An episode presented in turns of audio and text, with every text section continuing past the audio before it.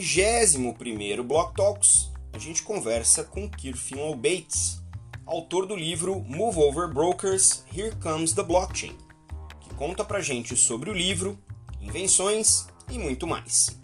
Essa entrevista está em inglês. Eu sou Maurício Magaldi e esse é o Block Drops, o primeiro podcast em português sobre blockchain para negócios. These news are not a form of endorsement, sponsorship, or encouragement for consumption and are meant for educational purposes only. All right, everybody, I have the utmost pleasure of having here today with us Kirfilo Bates, also known as Blockchain Gandalf, who's going to tell us who he is and what he does with blockchain. Hi, Kir. This is great having you on the show. Thank you so much. Oh, I'm really glad to be here. I'm at the moment a, a blockchain researcher and an entrepreneur is probably the best description, and I do a bit of inventing on the side as well. So uh, I, I, did start off looking at the original blockchain, Bitcoin, back in late 2009. And then in late 2015, I went full time blockchain. One of the things that uh, sort of made us cross our paths was through LinkedIn, and a number of your posts uh, delve into not only the technical, but also in the technical side of blockchain, but also somewhat touch about the behavior around the blockchain culture and the community and what people is actually doing um, even at times misrepresentation of blockchain into the understanding of the general people so what sort of brought you to the place where you felt the need to okay so I, I need to explain this to people because i believe that education right now is the most important piece on blockchain in general so it's certainly useful for the society. Right. Well, I started off in uh, 2016 founding one of Finland's earliest uh, blockchain companies. Uh, there were some Bitcoin exchanges and things like that that were up and running, but I think uh, if we weren't the first blockchain focused one, we are definitely one of the earliest. And one of the things I found was that there were plenty of people who were interested in blockchain and plenty of companies, but they didn't have a clue what it was. And so we had uh, a product that we were working on. Uh, it was to do with connecting databases to blockchains so that companies could use their database familiar staff to write uh, blockchain code or rather interface to blockchains uh, without having to learn a whole new paradigm and get started that way. But we found very early on that most of our meetings were more about education than about actually selling the product. And it's actually one of the reasons why the product never took off, that uh, we would spend so much time in sales meetings explaining what blockchain is. And that's for anybody out there who's uh, got a startup and is an entrepreneur or just starting on that road, that's a red flag. If you are having to educate your customers as to what it is that you're selling, then you are probably not going to make a sale. So that's kind of where the blockchain education started off. And then the second thing is I've always been really passionate about it. I was that guy in the office when I was a nine to five corporate worker who wanted to talk about this technology, and all the other engineers were, you're going on about it again. Um, so there's that side too.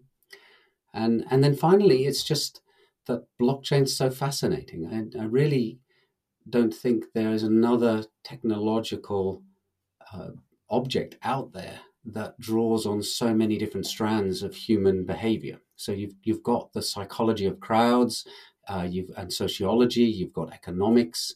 Um, you know, there's a bit of philosophy about things. What does it mean to own stuff, for example, is a very early question that crops up, as well as all the wonderful computer stuff, writing code, um, you know, debugging stuff and, and getting computers to network and communicate with each other. So it, it's it's got the full package.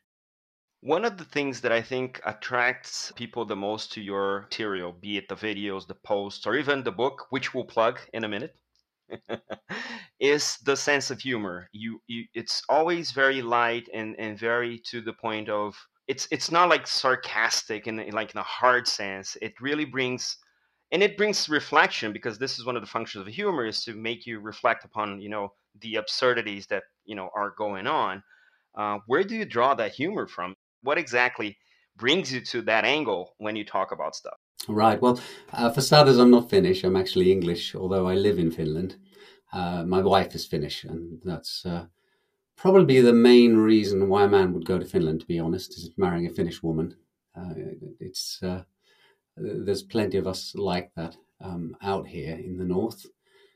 Uh, so it's an English sense of humor, and you know maybe that makes it a bit clearer that we, are talking about the country that produced Monty Python, and you know the English are known to have a certain element of sarcasm uh, to their worldview, and uh, so I, I, think that's probably what informs it. Um, but as to where it comes from, I, I don't know. It's uh, sometimes I'm in a just a silly mood or or a, a, sarcastic mood, and I think that comes across. But I try to tone it down because you want to use it sparingly. Um, a bit is helpful. Uh, too much, and you're not talking about blockchain anymore. You're acting like a comedian, and I'm certainly not one of those. well, one one thing that we have, which is a sort of a recurring joke between you and I online, is the book plug on the marketing side, and you've done uh, a number of experiments as well on the marketing aspect of the internet and and this has become this ongoing joke which it's sort of a provocation but is also some form of criticism to where advertising is in the industry right now. Let's plug the book. So how did you come about the book and what is what was the journey to actually get it out? Uh, yeah it, it's an interesting one. I actually i first wrote a book about linkedin and it was really short but it was a practice run. And that was to teach myself about desktop publishing because I thought to myself, you know, this is this is an interesting area. The fact that nowadays anybody can write and produce a book. Not anybody can write and produce a good book, but anybody can write and produce a book. And I'd had in mind for a while that I, I, wanted to write a book drawing on all the ideas that I was putting across in the videos and put it together in a kind of cohesive narrative. And one of the things that triggered it was I was reading uh, some, uh, I can't remember the name of the book now. Maybe it was by a guy called Jon Savage. Yeah, England's Dreaming. It's about punk in the late 70s in the UK. And I've always liked punk music uh, since my teenage years. And it, so the book starts off by drawing a comparison, uh, comparison between blockchain and cryptocurrency and the punk movement because both are very much a do it yourself um, kind of experience. And they are both a bit iconoclastic. They've uh, punk flew in the face of the establishment. Um, of course, punk ultimately got co opted back into mainstream music. And I am thinking that the same thing is probably going to eventually happen with cryptocurrencies, that regulation will come and it'll all settle down. But at the moment, we're still in a bit of the Wild West. So it can be a bit dangerous like going to a punk club in the late 70s, but it can also be uh, really exciting and exhilarating. And, and I just, like most people who write a book, uh, you, you kind of compelled to, nobody wants to write a book. It's a painful process. It's, it takes a long time and you have many sort of dark nights of the soul where you, and they're literally dark nights here in Finland, uh, where you're sitting there at two or three o'clock in the morning, or sometimes even just six or seven in the evening, and you're wondering why on earth you started it. But uh, I'm glad I saw it through, and uh, you know I'm, I'm I'm pleased with the book. It's it's not perfect, but it's uh, you know it's a good effort, and I'm really happy to see that a lot of people have actually got something from it and have um, actually written to me and said, you know, thanks for that. I really appreciate it. And I was going to ask you a question. I can't remember where this um, this habit started from, where every time I put a plug for the book in LinkedIn, and I try to do this in a, a kind of value added way. I don't want to just put a post in that says, here's my book, buy it. I try to add some other value and then slip the book in in the end. So, why did I start mentioning you in every single one? Where did that come from? Do you remember? I think I think I responded to something like you you made a, a, a post about something that's in the book. Mm-hmm. And I think you didn't mentioned the book. Ah, okay. And then I said, "Hey, by the way, you should be plugging the book as you do this because it's in the book or something to that effect." Right. And then it became a back and forth thing, and and mm. and now you're doing this, and this is awesome. yeah. No, I, I just I, I, can't resist now. It's like I know this has been a long running joke, hasn't it? I mean, we're talking about uh, we must be up to something like ten posts or so at least. Yeah, but it's it's it's probably something around two months to mm-hmm. say the mm-hmm. least. So it's it's pretty wild. Now you are also an inventor, and you have been um, sometimes vocal about the the state of the patent industry, which you know from inside out because you are also an inventor. Two things on this regard. One is how you became an inventor and what sort of draw, drawn you to this, which is one thing. And the second thing is is there a space for blockchain in the patents industry, not as uh, a product, but also as an infrastructure for that? Mm-hmm.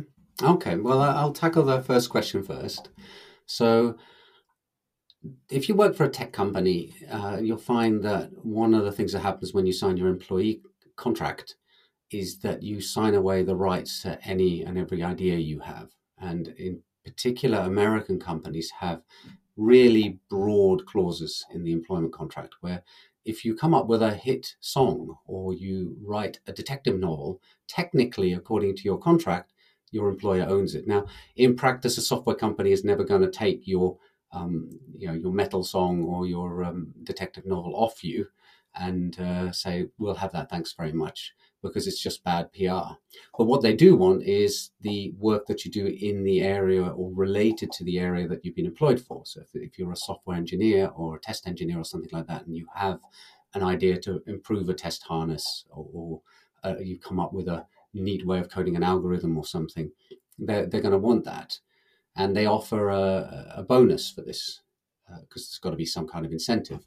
So it's it's not just blockchain that relies on incentives to get people to behave in a certain way, and uh, you know the the incentive was not stunning, but it was a reasonable sum of money. So I just started brainstorming and thinking of things that I could invent and submit in inventions. And a particular neat thing about being an employee in Finland is that it's one of only three countries in the world Finland, Austria, and I think South Korea where it's obligatory for the employer to pay the employee a sum of money just for gaining the rights to the idea. In America, it's only when you get a, um, a patent application in that you tend to get uh, an award. But in Finland, if you invent 100 things and you submit them to your employer, they have to either say, We don't want this, or they say, Yep, we'll take that. And it's about 400, 500 euros. Uh, so, uh, it was a neat way of making extra money. I think I submitted a total of about 100 inventions to them over the whole period. So, you know, you can see that, that that's not inconsequential. And uh, as a result, I was sitting in meetings with patent attorneys who were talking about the ideas I'd had. And I think by the time I was laid off, along with everybody else in our office, when they had a downsizing, uh, I had 20 or so granted patents, and I must have spent 100 hours in attorney meetings so I started paying attention and asking questions. How do you, what are you doing here? Why is this language being used in this way? Why, why, why can't you use English? Um, why do you, why do you use the word comprises rather than consists of? And they would explain it because, um, as I realized later, they're on the clock. So taking half an hour to explain to me what they're doing, well, they just bill the employer. And uh, I get a free legal education so then, when I was looking around for what I was supposed to do next, and I had my severance package, I started drafting my own patents. And I was interested in blockchain. So when I had some ideas about blockchain, I would draft patents about them. But I, I also have uh, a patent for um, navigating using uh, magnetic fields. Uh, I have a couple uh, for database stuff as well. And I think now I'm up to 16 patents that have been granted that I submitted myself, and 14, no, 17, and 14 of those are blockchain related.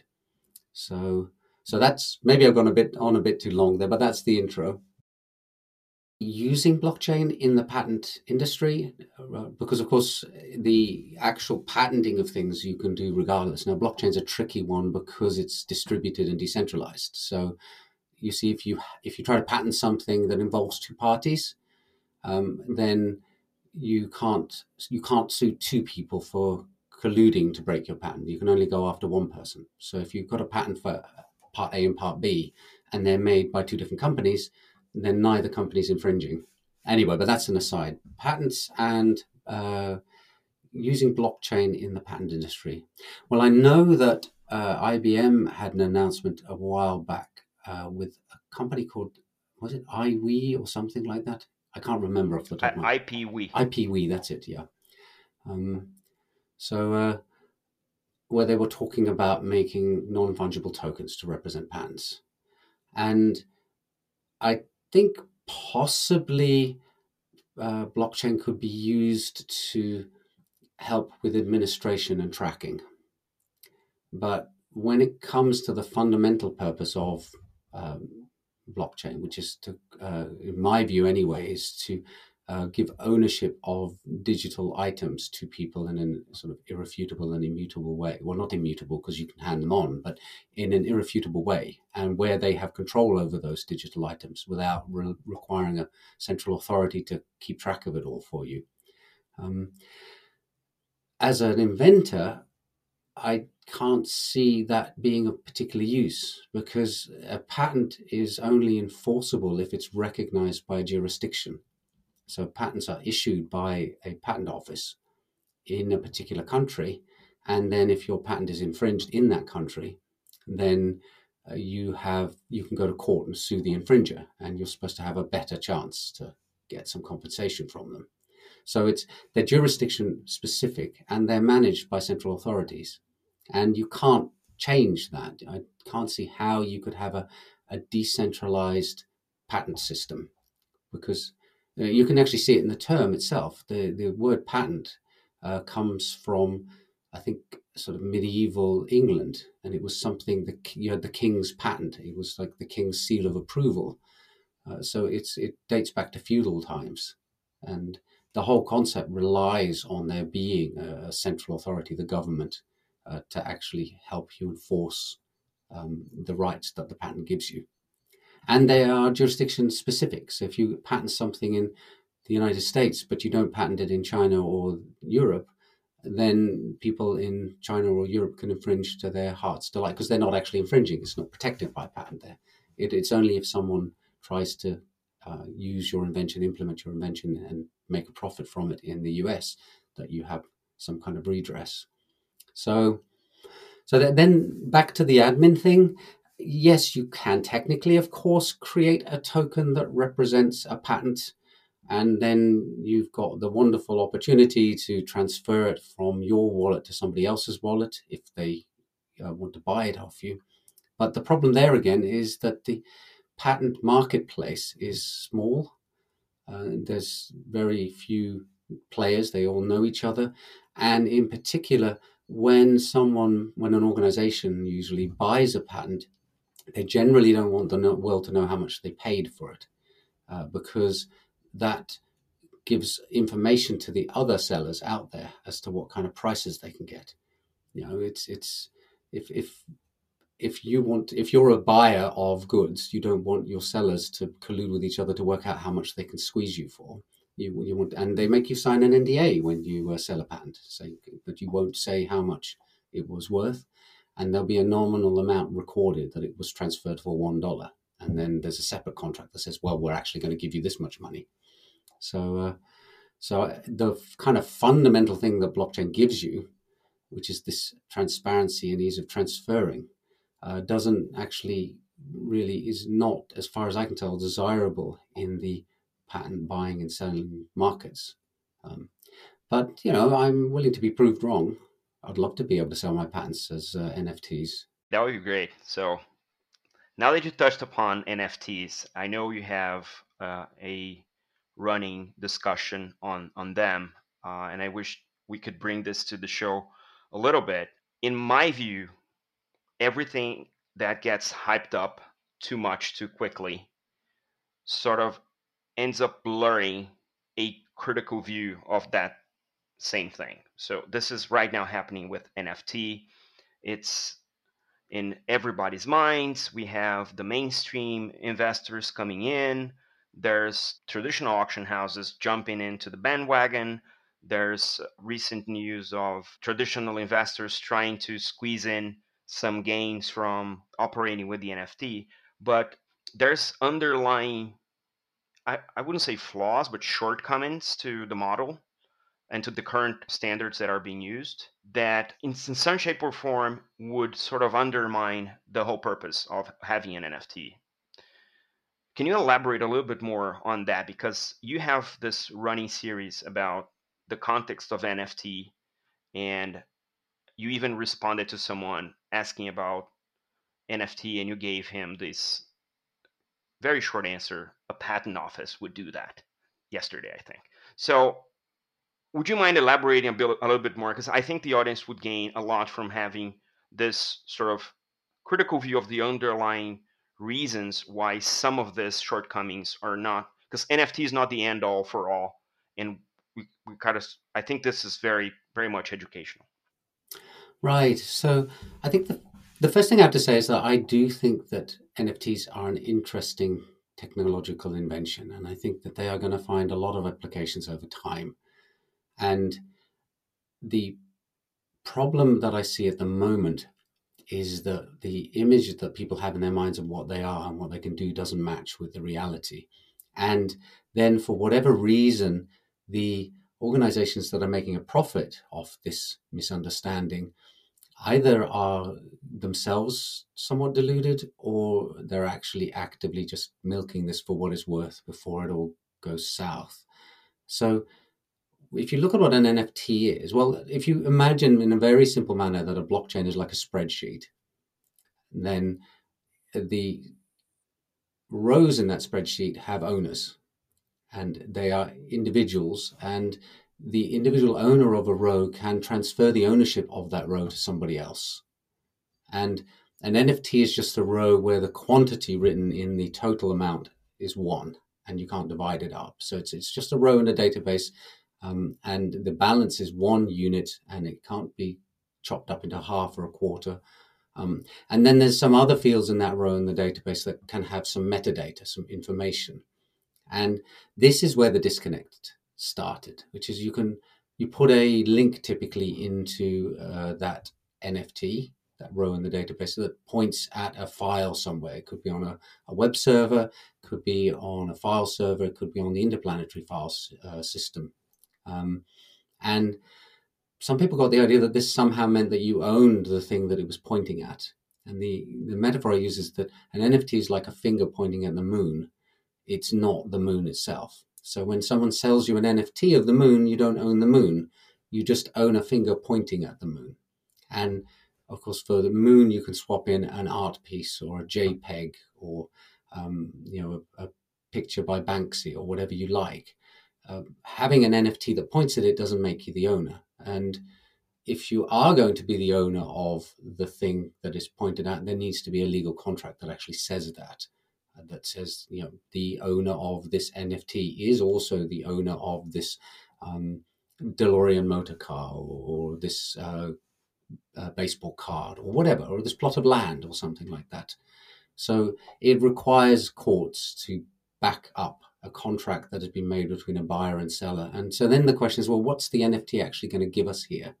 And for this simplistic model we have at the moment for artwork, uh, the answer I think is really not very much. Now, art is odd. Um, when you just need to look at art history, and so doing something novel is generally considered valuable. And I, have talked about, you know, when Marcel Duchamp put a urinal in a museum and said this is a piece of art, then after a bit of discussion, and it actually changed some of the US laws, for example. Um, it became clear that yes, this is a, a, key moment in art history, and you know the urinal by uh, Duchamp is actually a piece of art. The thing is that if I break into a museum with a urinal and stick it on the wall, it's no longer art because it's been done. It's it was done over hundred years ago, And so what we're seeing with NFTs is a lot of people thinking because Beeple did this and he's become famous with it, I can too. And the answer there is well, no, you're not because you're second, and coming second in art history counts for nothing. So that that's one of the problems there. But but the thing is, NFTs. I think I would like to see more uh, uses for NFTs where they actually hook up directly with the digital world. So you um, and the the easiest one for people to understand is games. That at the moment, if you buy skins in Fortnite or a, a magic sword in World of Warcraft or something like that, you can't. Well, not, you don't buy. You know, you can't transfer it. It belongs to the account that got it, and uh, um, you certainly can't go outside the game and transfer it. And as a result, the game company controls it. And you also can't take objects from one game and bring them into another. So, uh, and this is something that NFTs and blockchain could enable. Is uh, and I think it's something that the smaller game companies uh, should really be looking at. Because of course, the the big game companies like the racket they have at the moment, they're not going to do something that upsets the apple cart. But for smaller games, the idea of having objects in games which can be transferred from one to the other, I think is very very interesting. And blockchain would be the ideal way to do that because it means that the um, the games companies don't need to all get together and settle on a standard and agree who's going to produce, you know, how many hammers of Thor and how many, um, you know, glamdring swords and stuff like that. They can just all do their own thing, mint their NFT, and then other games can decide whether they want to honor it or not. And they can say, okay, yeah, this is really interesting. I like this, you know, this object that occurs in this game. I'm happy for someone to take it out of the game and bring it into ours. So that kind of stuff. And because it's all digital, um, it's got some meaning. You know, it, you, you can actually you, you would see some real benefit to having this, and you would probably see the value of these things actually go up because gamers like to collect these things. So uh, the idea of having an item in one game that can be used in many other games, and possibly games 5, 10, 15 years off in the future, I think that would be very exciting um, and it would be real. You would you would actually own that thing and be able to use it in that um, uh, in that way. So um, that's the kind of thing I'm looking forward to. But yes, what's happening in the art world at the moment is just a fad, and I think it's time is either very near the end or it's already there.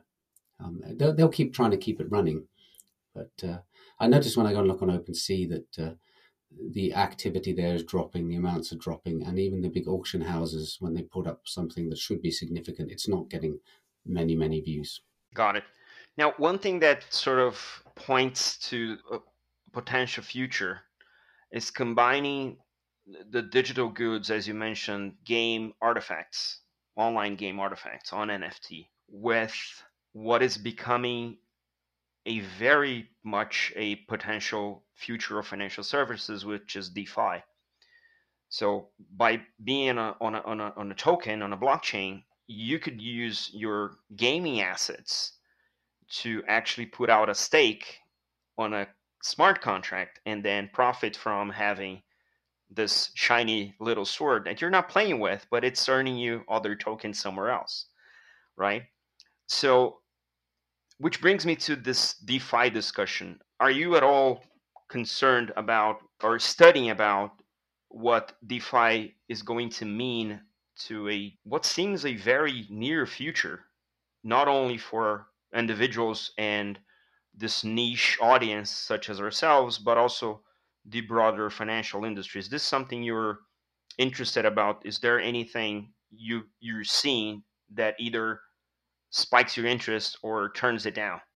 Well, DeFi is a funny one, and I have to admit, it um, it was only really two or so years ago that, that I got the point, and then I went and reread uh, Vitalik Buterin's Ethereum paper, and you can see hints all the way through that he got it way back in 2013 or 14. Um, so I was a bit slow on the uptake there. So the problem that you have when you come to DeFi for the first time is that it feels a bit like monopoly money, a monopoly, a game. It's sort of well, what's going on here? You know, we're we're creating tokens, we're destroying them, we're moving them around, we're setting up programs where you can swap one for another or, or one bunch for another bunch. Um, and it just gets more and more complicated and you, you sort of think well and this is all just made up stuff derived from you know the minds of a few people uh, 10 years back. um, it's not serious, surely. And then when you actually go and look at the finance world, you realize that it's exactly the same. That finance is a sort of real money is play money, and that the when you look at things like the the derivative financial products that you have, they they get to a point where they, you know you need to have a PhD in economics and in mathematics to understand what on earth is going on with them, and you know that's one of the reasons why 2008 the economic collapse happened is that uh, people hadn't thought through the full ramifications of what they were doing, and they were too busy chasing the money to um, actually pause and think this might not be a good idea. So the financial industry has the same game like quality that DeFi has. And in fact, there are so many parallels between it. And I think what is going to happen is the two are going to merge. The, the, when it got to the point that smart contracts and uh, smart contract enabling blockchains um, had underlying assets that had real fiat value. So when things like Bitcoin and Ether actually became worth tens, then hundreds and thousands of dollars, the games that were being played on them became real too. And they started to look more and more like the games that the real finance world plays. And the finance world is, you know, is now paying attention. They've cottoned on to the fact that it's not going to go away. It's probably just going to get bigger. And I think eventually we'll see that they'll adopt stuff from there. Things from the traditional finance world will start working their way back into uh, crypto and blockchain. And eventually, some point down the line, the two will become you know indistinguishable. There'll just be there'll be some things that look like traditional finance and some things that look like decentralized finance, but it's all just part and parcel. In the same way that we have some things that look like stocks and shares and some things that look like commodities. Um, you know, very similar in terms of markets, but they represent different underlying things. And I, I think we'll see that kind of thing with DeFi and, and CeFi. Um, does that answer your question?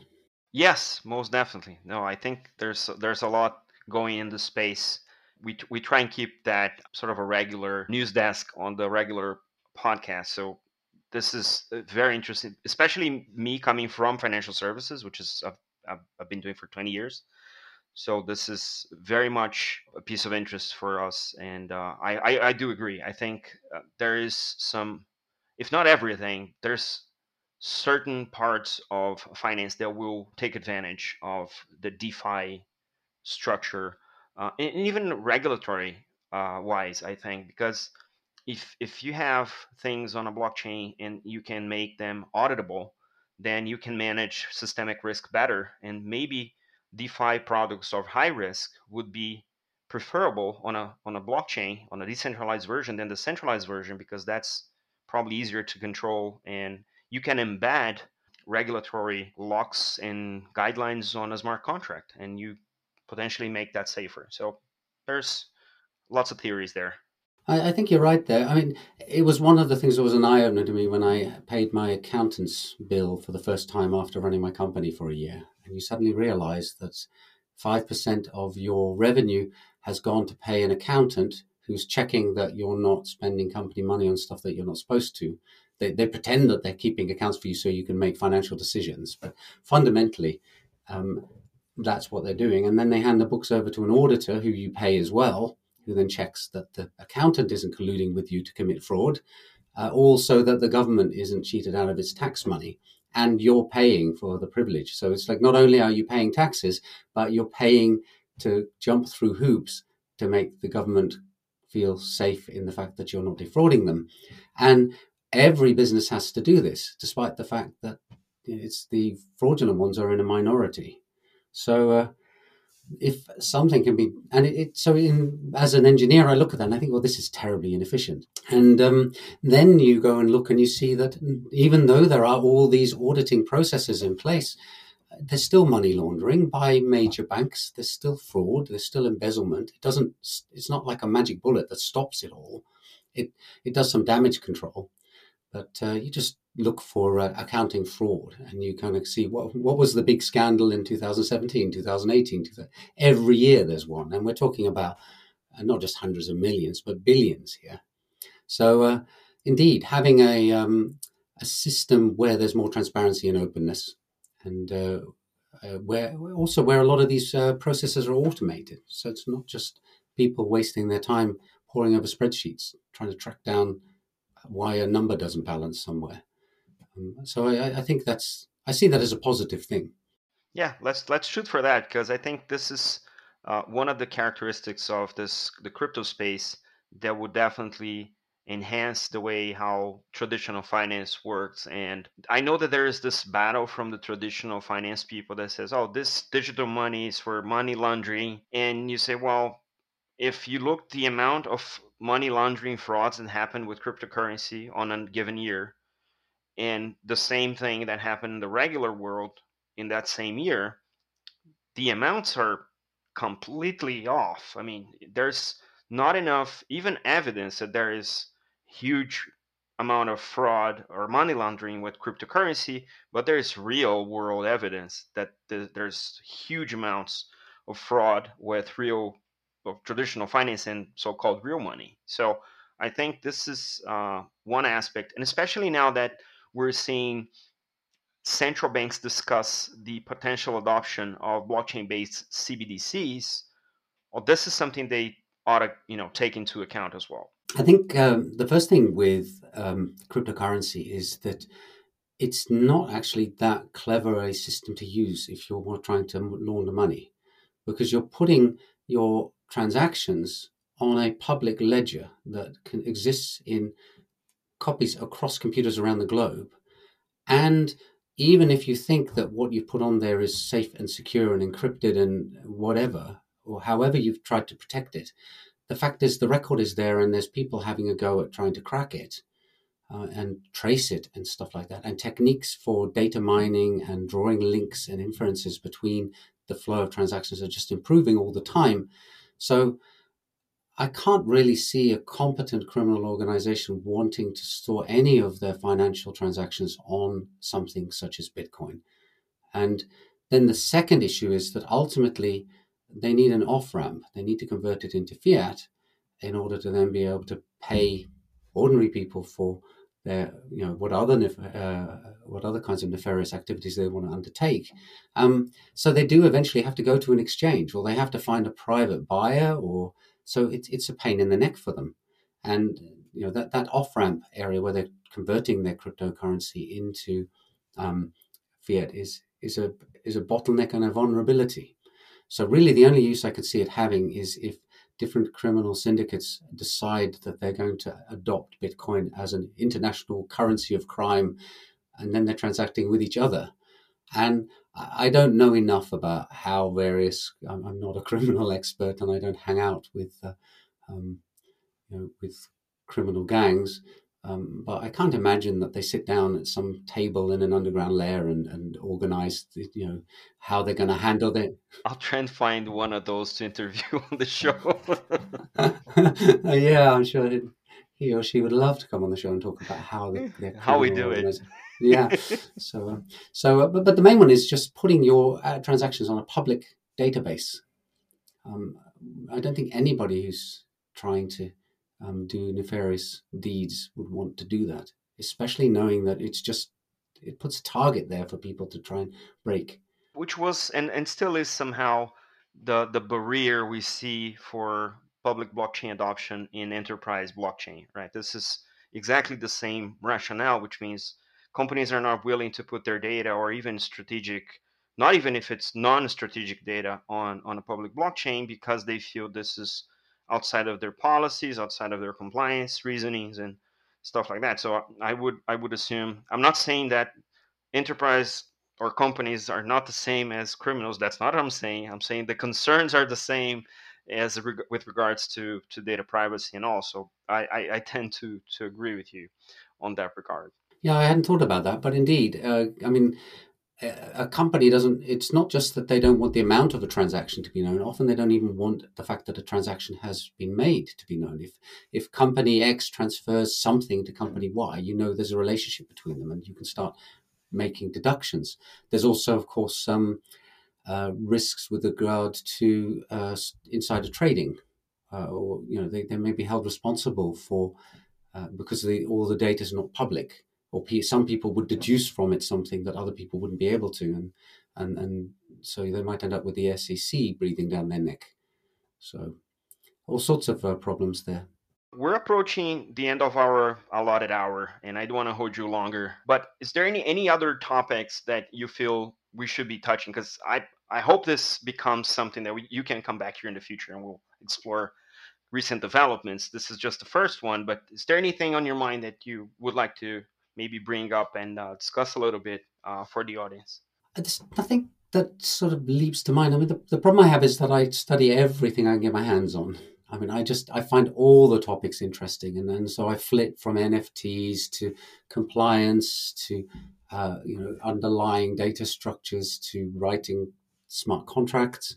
Um, you know, it, it's all so much fun, and it, it, just the fact that one day I can be writing some code to try and improve a, um, a decentralized exchange, and then the next day I'm reading books on you know philosophy of ownership written 150 years ago that I find relevant to what I'm uh, you know well like some some of philosophical thoughts that are relevant to blockchain are you know go back to the ancient Greeks.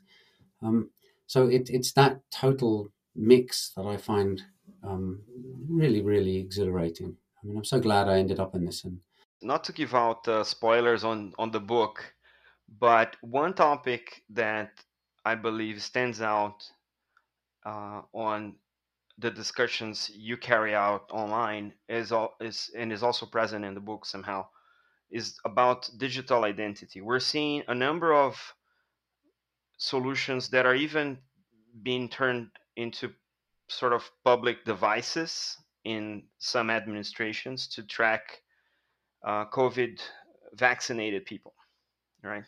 There's this whole discussion about whether this is you're breaking privacy or this is not at all uh, this is anonymous or not at all identifiable what's your take on distributed id or self-sovereign identity this is something you go into further detail in the book but with the recent development of this uh, even global standard health pass what's what's coming up on that regard yeah it's it's a tricky one i mean for starters your identity as it comes to sort of interacting in a society is going to have elements of it that come from central authority. You, you if you um, if you're growing up in Finland or Brazil or you know any any country that's not suffering a civil war or some kind of um, infrastructural breakdown, you have a government and there are sort of certain rights and responsibilities you get as a, a citizen and there has to be an authority that says, yes, you are that nationality.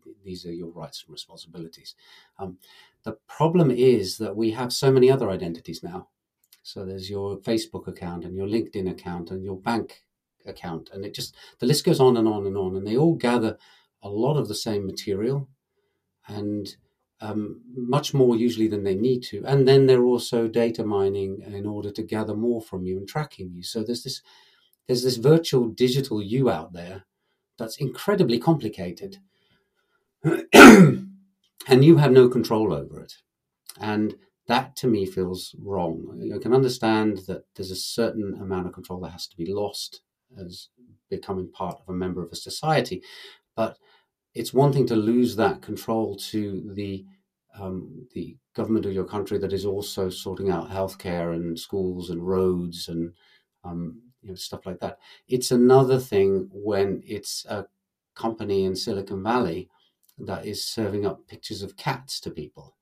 Why, you know, videos of uh, people falling over or, or doing silly dances to songs. I mean, why should they be building up this huge database of who you are? And the answer, of course, is so they can charge marketers, uh, marketing people for uh, advertising space. But it feels wrong to me. Um, when it comes to health, it's a complicated issue. If, if you have a transmissible disease, then you have to balance the privacy, of course, of the person's health records with the um, public interest of the, this being known so that the infection doesn't spread. And to be honest, when I look back at how COVID's gone, it's it's not been nearly as bad as I feared in Finland anyway. And I think in general, uh, you know, it could have turned into an Orwellian nightmare, um, or it could have just been a libertarian free for all and it just spreads rampantly and tough luck. The old die and some of the young too. Um, so it seems to have actually somehow managed. When you think of the extremes that could have happened, it, it, I think we've fallen somewhere between them, and that's a good thing.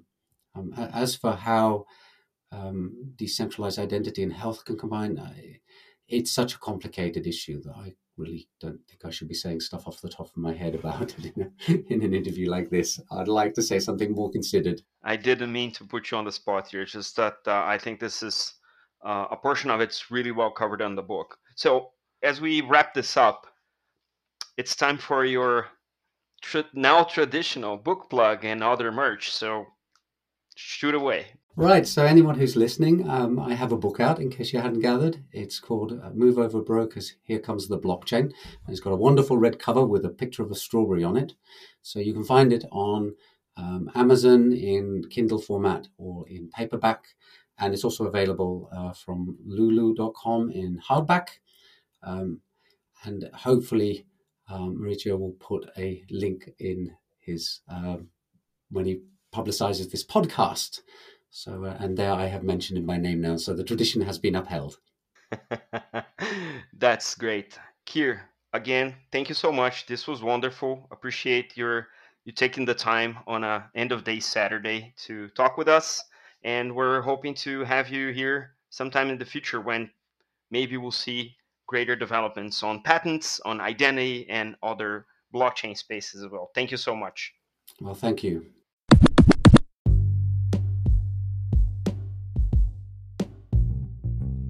Blockdrops podcast is available on Spotify, Anchor, Google Podcasts, and Apple Podcasts, and most of the major podcast platforms.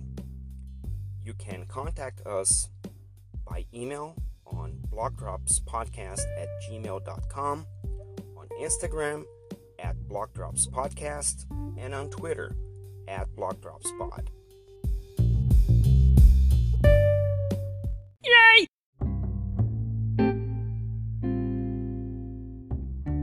o salve de hoje vai para o Kir, que tomou aí um sabadão para falar com a gente. Era meia-noite lá na Finlândia. E deixou com a gente também o link para o livro dele aí na descrição do episódio. A gente fica por aqui. Até a próxima. Tchau.